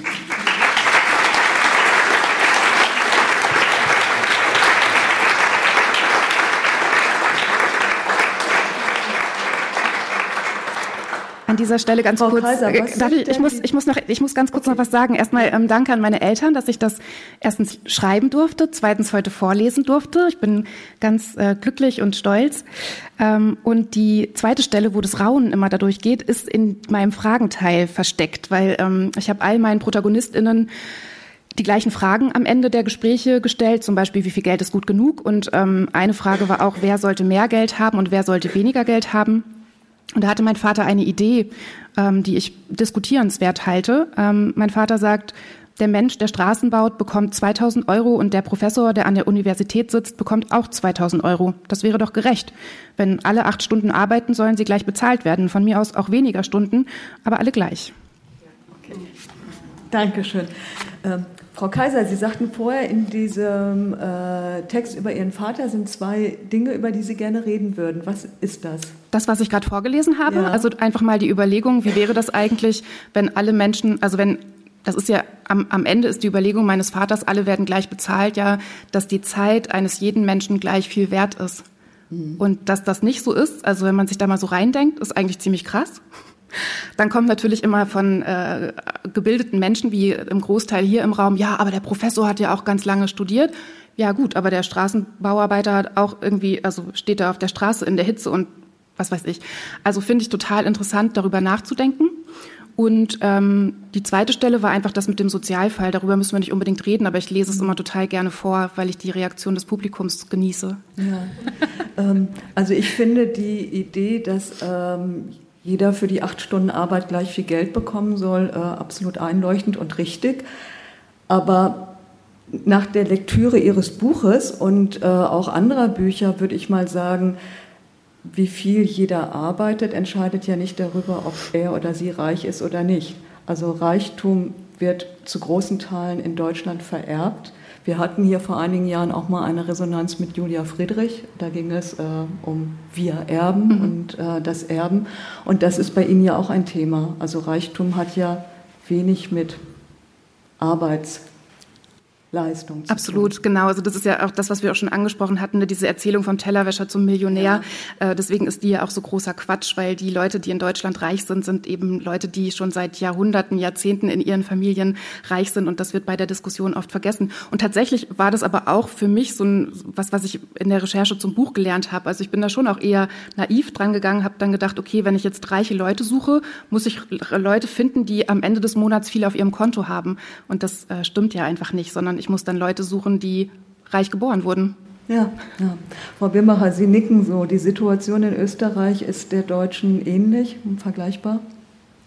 Ja, durchaus. Also in dieser Frage, dass jetzt ähm, die Zeit eines, eines jeden arbeitenden Menschen gleich viel wert ist, da bin ich persönlich mir einfach unsicher, obwohl ich natürlich sehr sympathisiere mit dieser Idee. Aber ich denke jetzt gerade an eine Hochzeit, als ich zwei Menschen gegenüber saß. Er baute 500 PS-Motoren ähm, für Fahrzeuge, die 500 PS-Motoren brauchen. äh, sie betreute Kinder mit Behinderung in einer, ähm, in einer Rundum-Begleitung sozusagen. Und die beiden hatten Kinder und das Gespräch so, da, ging so darum, wer macht die Elternzeit. Ja? Und ähm, der Mann saß so mir gegenüber und sagte so, äh, je mehr er über seinen Beruf erzählt hat und ich habe nur geschwiegen, ich habe nur zugehört, ähm, desto unsicherer ist er irgendwie selbst geworden. Und am Ende dieser Erzählung über seine 500 PS-Motoren hat er nur gesagt, ja, ich weiß, scheiße für Idioten. Und seine Frau mache die viel wichtigere Arbeit, ähm, auch die viel anstrengendere Arbeit, ähm, habe auch gleich lange studiert wie er. Und äh, es sei aber natürlich vollkommen klar, dass sie in Elternzeit gehe und also nichts verdiene, weil sie ja ohnehin kaum etwas verdiene. Und diese beiden fallen mir ein, wenn wir darüber sprechen, dass die Zeit immer gleich viel wert ist, weil ähm, die, ich glaube eher, dass wir die Frage schon auch aus dieser Richtung stellen sollen, ähm, dass einfach die, die, die, die, wir können nicht verändern, dass wir, dass wir unterschiedlichen Tätigkeiten unterschiedlichen Wert beimessen. Das glaube ich nicht, dass wir heute, von heute auf morgen das ändern können. Aber ich glaube, wir müssten ganz dringend darüber sprechen, wie diese Wertigkeiten verteilt sind. Ähm, und dazu kommen wir einfach immer wieder, wenn wir sprechen über unbezahlte Arbeit, wenn wir sprechen über die Dinge, warum unsere Gesellschaft überhaupt funktioniert nämlich auf Basis dieser unbezahlten Arbeit. Und ähm, das wollte ich noch ergänzend hinzufügen. Ja, ich ja. glaube auch nicht, dass es äh, von, also ganz abgesehen davon, dass es ja die Idee meines Vaters ist und ne, nicht, nicht meine, aber ich der viel abgewinnen kann und vor allem den Gedanken darüber total wichtig finde. Ähm, ich glaube auch nicht, dass es von heute auf morgen geht, aber es gibt ja viele Veränderungen, auch was Löhne angeht, die man jetzt schon sehen kann. Also was man zum Beispiel sieht, ist, dass ähm, Berufe, die mehrheitlich von Frauen gemacht werden, mit der Zeit äh, niedrigere Löhne bekommen. Also sieht man zum Beispiel sehr gut an Lehrpersonen an Gymnasien, lehren vor allem Männer, die bekommen sehr viel Geld, an Grundschulen immer mehr Frauen, die bekommen weniger Geld. Und da gibt es ganz viele sogenannte Frauenberufe, bei denen dann mit den Jahren, je mehr Frauen sie machen, desto weniger bekommen diese Berufe Geld. Ähm, von daher, ich glaube, dass es diese Veränderungen schneller geben kann, als, als wir uns das vielleicht vorstellen können oder so. Ähm, aber ich wollte dann gerne noch mal so eine, eine andere Idee sagen, weil meine eigentliche Idee oder meine These auch meines Buchs, aber auch des vorhergehenden Buchs ist ja äh, eine sogenannte Care-Revolution. Also, dass wir einfach den Kapitalismus austauschen. Gerne von heute auf morgen. und ähm, eben, also im Kapitalismus ist es ja so, dass Leistung ganz oben steht, Geld, ähm, eben auch unsere Arbeit, unsere, unsere Kraft und Profit äh, Profitmaximierung. Und nach der Care-Revolution oder vielleicht auch schon währenddessen wäre es so, dass ähm, eben diese Care-Arbeiten, die sogenannte Fürsorgearbeiten, das wäre der Wert unserer Gesellschaft. Also die, genau diese unbezahlte Arbeit, die du schon angesprochen hast, das wären quasi die angesehenen Positionen. Ja, also da würde man jetzt nicht sagen, oh wow, guten Abend, Herr Professor, sondern dann würde man sagen, oh wow, guten Abend, Frau Krankenschwester. Und dadurch würde sich ja auch einfach schon ganz viel ändern und auch an den Arbeitsbedingungen ganz viel ändern. Die Herausforderung wäre nur, dass wir dann auch alle Zeit hätten. Na, äh, bevor wir den Kapitalismus umstoßen, ist vielleicht die Möglichkeit, jetzt doch noch die eine oder andere Frage aus dem Publikum zu hören. Äh, wir haben hier oben ja schon sehr viel gesprochen und äh, ja, aber vielleicht gibt es ja doch noch Fragen von Ihnen. Die Frau Ostsäge steht da mit dem Mikro. Also wer sich meldet. Oder Anmerkungen. Genau, oder Anmerkungen hat. Jetzt ist die Möglichkeit dazu. Sie müssten sich nur bemerkbar machen. Genau, da ist eine Frage. Ähm, also soll man das jetzt relativ kurz fassen? ja, bitte kurz. bitte ähm, kurz. Also äh, meine Frage wäre, ob Sie wissen oder zumindest einschätzen können, warum es so ist, dass in der Schule, also ich bin Schüler und da wird nach wie vor, also inzwischen wird ein bisschen über Politik und Wirtschaft unterrichtet, aber in keiner Hinsicht über ähm, wirklich um den Umgang mit Geld, obwohl es so ziemlich eines der wichtigsten materiellen Mittel ist, womit man im Leben konfrontiert wird. Und da wollte ich einfach fragen, woran das genau liegt, dass man in Deutschland einfach nichts darüber ähm, Also, dass man aber nichts lernt. Ja, Frau Kaiser, Sie haben da bestimmt eine Idee, oder? Sie nicken schon so. Also, ja, ähm, äh, ich muss aufpassen, dass ich jetzt nicht über Christian Lindner spreche. Nee. Also ich glaube, das liegt vor allem daran, dass sich die Bildungspläne der Schulen und überhaupt die Schulpolitik in den vergangenen zehn Jahren aus meiner Perspektive der, als Mutter eines Schulkindes überhaupt nicht der Realität angepasst hat. Also das komplette Schulsystem ist ja einfach, also für mich gefühlt wie äh, aus dem vergangenen Jahrhundert. Ähm, und ja, ich glaube deswegen, und äh, ich glaube, Christian Lindner wird das ja vielleicht jetzt ändern. Ähm, ob das aber die Lösung ist, weiß ich nicht, weil am Ende, also ich, ich bin auf jeden Fall dafür, dass äh, alle Menschen auch Zugang haben zu sowas wie finanzieller Bildung, so nennt er das ja. Ähm, aber was nützt dir finanzielle Bildung, wenn deine Eltern dir nicht die Winterschuhe kaufen können, weil das Geld einfach nicht da ist? Also wenn es nicht da ist, kannst du so viel von irgendwelchen ETFs oder so wissen. Ähm, das nützt dir halt herzlich wenig. Also ich finde immer so diese, ich finde die Frage, die sich immer stellt, ist, was fassen wir politisch als erstes an? Also wo kommt jetzt unsere komplette Energie rein? Und ähm, ich finde ja, auf jeden Fall in Schule, aber eben auch in solche Sachen wie aktuell die Kindergrundsicherung, damit eben ähm, Kinder, also äh, aktuell ist es so, in Deutschland ist jedes fünfte Kind von Armut betroffen oder bedroht. Und ähm, wenn man das ist, hat man auch in der Schule keine Kapazität, äh, finanzielle Bildung zu lernen. Also das ist auf jeden Fall ähm, meine Meinung dazu. Ja.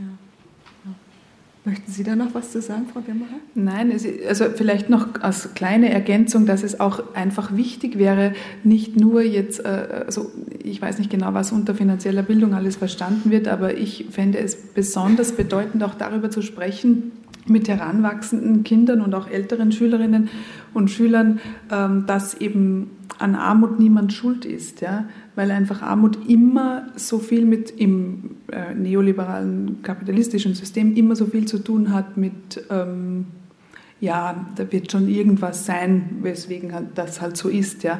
Und äh, also mehr ähm, vom systemischen Ansatz her auch zu lernen, warum, wie Arbeit überhaupt entsteht, wie Gesellschaft strukturiert ist, das finde ich ganz wichtig, dass auch äh, einfach Kinder schon lernen. Und das hat ja in unserem Schulsystem, zumindest in Österreich, überhaupt keinen Platz. Zumindest soweit ich das jetzt überblicke in der, in der Grundschule bis jetzt. Und das ist eigentlich etwas, was Kinder von Anfang an lernen müssen. Ja. Und ähm, ich glaube, das gehört wie viele andere Dinge auch in unsere Lehrpläne hinein, die wir aber vermissen, zum Beispiel der Umgang mit so etwas wie Bedürfnissen oder ganz, ganz wichtige Themen, die einfach vollkommen fehlen in, unserer, in der Bildung unserer Kinder. Ich würde aber schon sagen, dass es ähm, eine Schuld gibt an Armut. Also äh, Schuld an Armut sind Überreiche. Also oder um es von den Menschen wegzunehmen, dass es überhaupt Überreichtum gibt. Also ohne Überreichtum würde es ja keine Armut geben. Gibt es noch weitere Fragen oder Anmerkungen? Ah,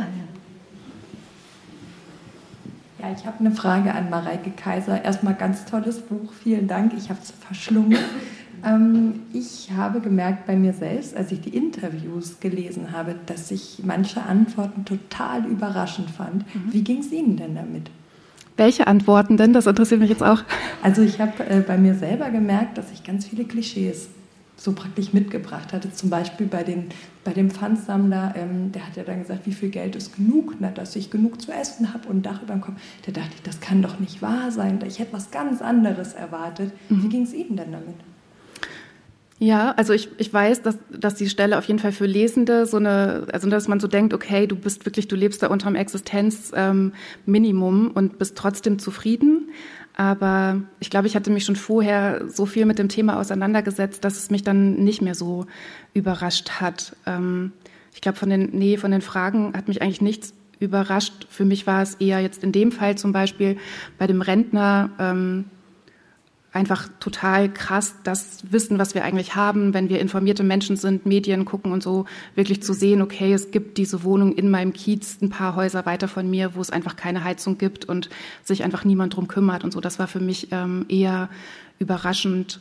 Ähm, und sowas wie die Marlene Engelhorn zum Beispiel gesagt hat, mit dem, ich kann mir jeden Raum nehmen. Also das ist zum Beispiel sowas, das also könnte ich mir nie vorstellen, das überhaupt zu denken, aber das zu denken und dann auch noch auszusprechen. also das hat mich irgendwie überrascht. Äh, gleichzeitig, ja, also das, das glaube ich eher.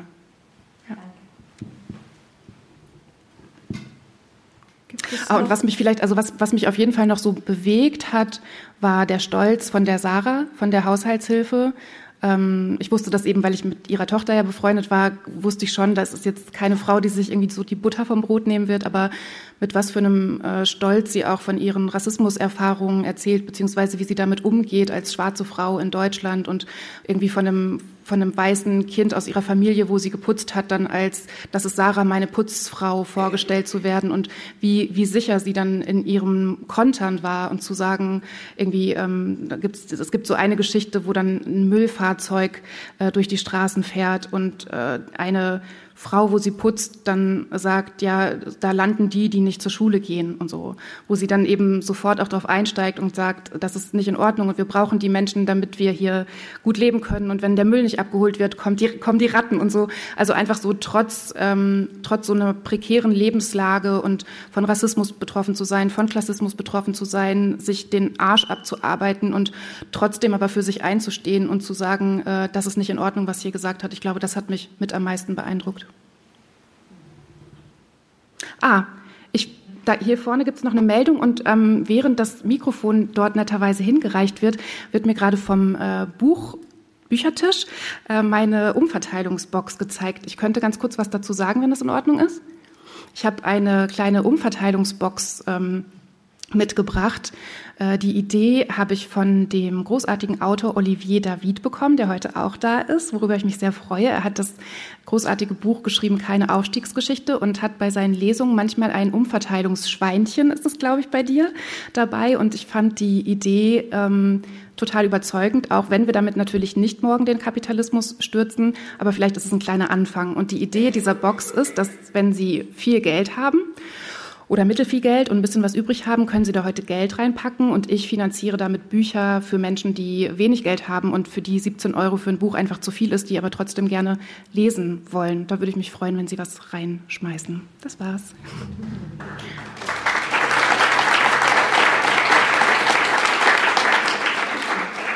Da war jetzt noch eine Frage. genau, bei mir. Ähm, vielen Dank an euch beiden. Ähm, also bei diesen Aufstiegsbiografien oder auch in, in, so Hinblick auf Milieuwechsel passiert es ja oft, dass man ähm, viel Zeit mit Menschen verbringt, mit denen man vorher kein, nicht so viel Zeit verbracht hat. Ähm, man hat ein anderes Umfeld, man begegnet anderen Menschen, man befreundet sich mit diesen Menschen, man führt Beziehungen mit diesen Menschen. Man merkt, hm, irgendwas ist anders, hm, die sind entspannter mit dem Thema ähm, wie geht man damit um, wenn man sich in diese Menschen verliebt, wenn man mit diesen Menschen enge Beziehungen hat ähm, und man möchte diesen Menschen das gönnen, dass sie Freiheiten haben, dass sie Sicherheit haben und gleichzeitig ähm, hat man so ein krasses Ungerechtigkeitsgefühl ähm, und Ärger und ähm, einfach die Frage an euch, was, wie geht, also wie geht ihr vielleicht persönlich einfach mit diesem Gefühl um? Wenn ihr enge Beziehungen führt mit anderen Personen, ähm, die eben nicht von der Diskriminierungsform betroffen sind oder ähm, oder waren oder waren genau etc. Ähm, ja, vielleicht habt ihr da irgendwie Anregungen zu. Ich schreibe in meinem Buch tatsächlich darüber, also über ähm, eine exemplarische Geschichte, wo ich mit einer Person zusammen war, die ähm, in einer Eigentumswohnung von den Eltern geschenkt lebte und Kunstsammler war und ich habe die Beziehung ziemlich schnell beendet. Und ich glaube, das ist die, das ist die Antwort darauf. Also ähm, das ist für mich absoluter Stress. Das ist auch eine der Antworten, warum ich freiberuflich unterwegs bin, auch wenn es nicht so viel Geld bringt. Ähm, ich kann mit diesen Menschen nicht. Sorry. Äh, ich, ich, sehe das ein bisschen anders. Also ich, ich bin ja so, ähm, meine Bildungskarriere ist sehr durchwachsen sozusagen.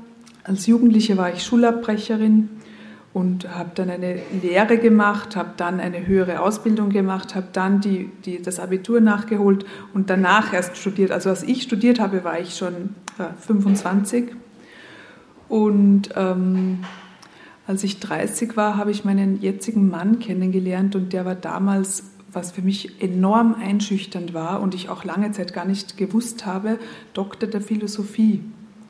Und für mich war das extrem verstörend, das zu erfahren. Und äh, auch sehr überraschend, weil ich all diese Vorurteile auch gehabt habe und gleichzeitig selber immer so überrascht davon war, dass der mich ja gar nicht doof findet oder dass eigentlich das in unseren Gesprächen nie eine Rolle gespielt hat, dass wir so äh, sozusagen einen, einen gänzlich unterschiedlichen Bildungshintergrund hatten, der sich natürlich im Laufe des Lebens angeglichen hat, aber grundsätzlich dieser Unterschied ja doch in, immer in einem drin bleibt. Ähm, und das fand ich eigentlich überraschend, weil je mehr ich mit Menschen zu tun hatte, zu denen ich mich eigentlich nicht zugehörig gefühlt habe, ähm, desto öfter habe ich auch das Gefühl von ihnen bekommen, dass es eigentlich gar keinen Stress gibt. Und ähm, diesen Stress habe ich eigentlich nur immer selbst gespürt oder selbst gehabt. Und irgendwann war es auch meine Aufgabe, diese Komplexe auch irgendwann mal abzulegen und sich eben ähm, auch mal bewusst darüber zu werden, was man selber eigentlich kann und dass man auch sich das irgendwann zugestehen darf und sagen darf, okay, ich habe jetzt aber auch ähm, was geleistet, ja, oder, oder was gelernt, oder ich weiß auch Dinge, die ihr vielleicht nicht wisst, ja, eben weil ich aus einer anderen Welt auch komme. Mhm. Also ich weiß nicht, ob ich es komplexe nennen würde. Ich finde, also das fühlt sich für mich irgendwie nicht so als der richtige Begriff an, weil es, äh, es gibt da ja es gibt diese Unterschiede. Also ich habe zum Beispiel ein anderes Beispiel ist, dass ich ähm, im Buch erzähle, wie mir jemand sagt, dass er an meiner Sprache erkannt hat, dass ich nicht studiert hätte. Ähm, weil meine Sprache nicht auf den kulturellen Kanon zurückgreifen würde. Und deswegen bleibe ich dabei. Ich kann mit den Leuten nicht so gut und ähm, ich, ich, musste gerade dran denken, weil ich, ich bin gerade dabei, einen Vortrag vorzubereiten, den ich am Montag halten werde. Ähm, der, der Titel ist Warum nicht jeder Haftbefehl werden kann. Haftbefehl ist ein, ein Rapper und ich habe dafür, also es geht um, um Aufstieg und eben diese Erzählung und dass es einfach, äh, dass es einfach Quatsch ist und nicht funktioniert und wie, wie dieses Unwohlsein in Räumen, die nicht für, bleiben wir mal bei mir, für mich gemacht wurden, dass es einfach bleibt, dass es anders wird, aber irgendwie bleibt. Und ähm, ich habe ein Video, ich weiß noch nicht, ob ich es in diesen, in die Vortragspräsentation mit reinbringe, da ist Haftbefehl bei so einer ähm, Preisverleihung oder so, ist irgendwie so eine große, sehr schicke Party, keine Ahnung, Los Angeles, New York, irgendwie sowas. Und er, er drehte halt so ein, so ein Handy und sagt so, keine Ahnung, wie ich zu diesen Schnöseln gekommen bin. das fühle ich sehr. Okay. Da hinten ist noch eine letzte Frage. Ach so, ist jetzt nicht auf heute Abend bezogen, ne? Okay. Sehr nett hier. Meine Frage geht jetzt nochmal in eine andere Richtung. Und zwar, kommt ja in diesem Kontext von Ungleichverteilung von Reichtum und Geld und so ähm, viel dieser Ansatz von, dass der Kapitalismus als Wirtschaftssystem muss quasi umgestürzt werden, um da ähm, quasi zu einer Lösung zu kommen. Und die Diskussion fühle ich total viel zu Hause mit meinem Mann. Und dann kommt immer das Totschlagargument, ja, da wir global vernetzt sind, quasi ist das ja eh keine Option und wir werden auf der Skala, auf der wir agieren, quasi nie eine Lösung finden, die quasi global umsetzbar ist. Und das ist ja so das Totschlagargument. Und ich frage mich immer, wie, ähm, ja, wie kuriert man das? Also ähm, wie gehen Sie vielleicht damit um, mit, diesem, mit dieser Frage, okay, wie kann ich diese, äh, wo, wo, finde ich eine Handlungsfähigkeit auf diesen unterschiedlichen Skalen, wo wir ja global vernetzt sind, aber lokal handeln und ja, wie behebe ich dieses Thema der ja, Ungleichverteilung von Geld und diesem Skaleneffekt quasi. Also auf individueller Ebene, glaube ich, ist so ein, zumindest für mich persönlich, ein Rezept, die Verzweiflung immer gering halten. Weil äh, gegen diese Dinge, die Sie jetzt schildern, ist so, äh, das, das sind natürlich diese einerseits höchst komplexen Zusammenhänge, die andererseits aber so komplex gar nicht sind. Das merkt man eigentlich immer, wenn man mit Kindern darüber spricht. Und wenn man dann, wenn ich einen halbstündigen Vortrag über die Ökonomie und globale Vernetzung der Marktwirtschaft halte und mein Sohn dann sagt, warum geben wir ihnen nicht einfach mehr? dann gehen mir auch die Antworten aus.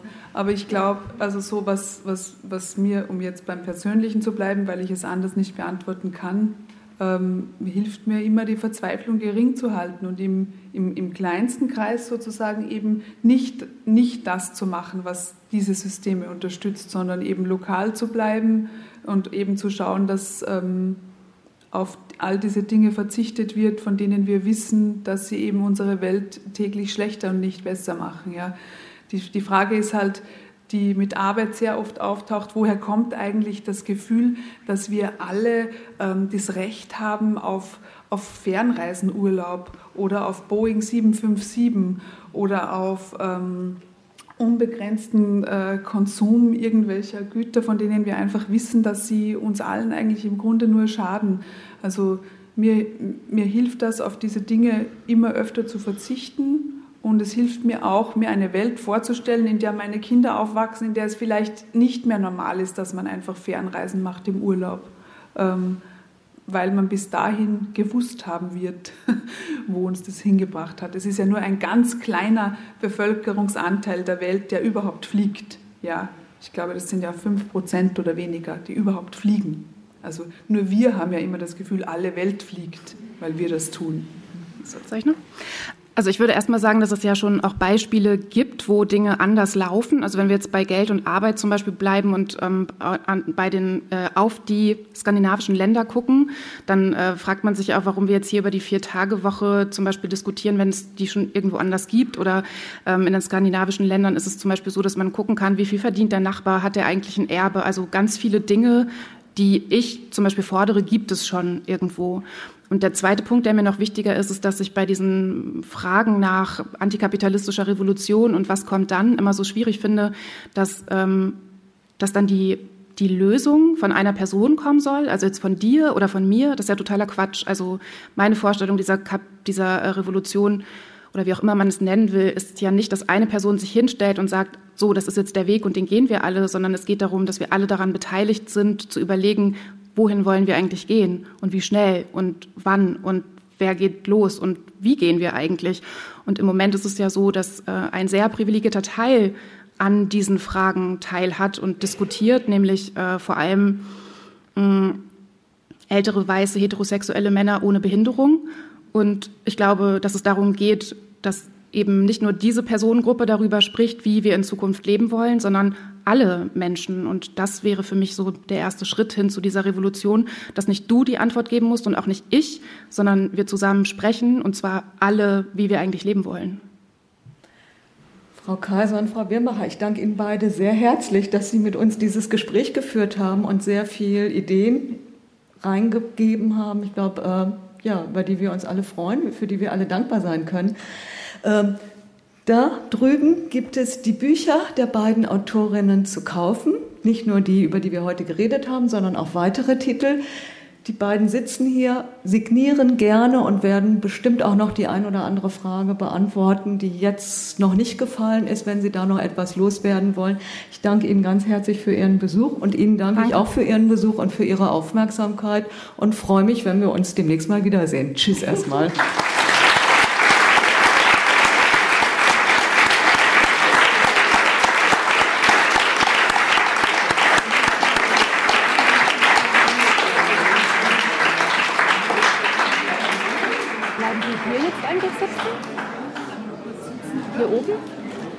würde dann vielleicht auf diesen Vorsprung gehen, oder?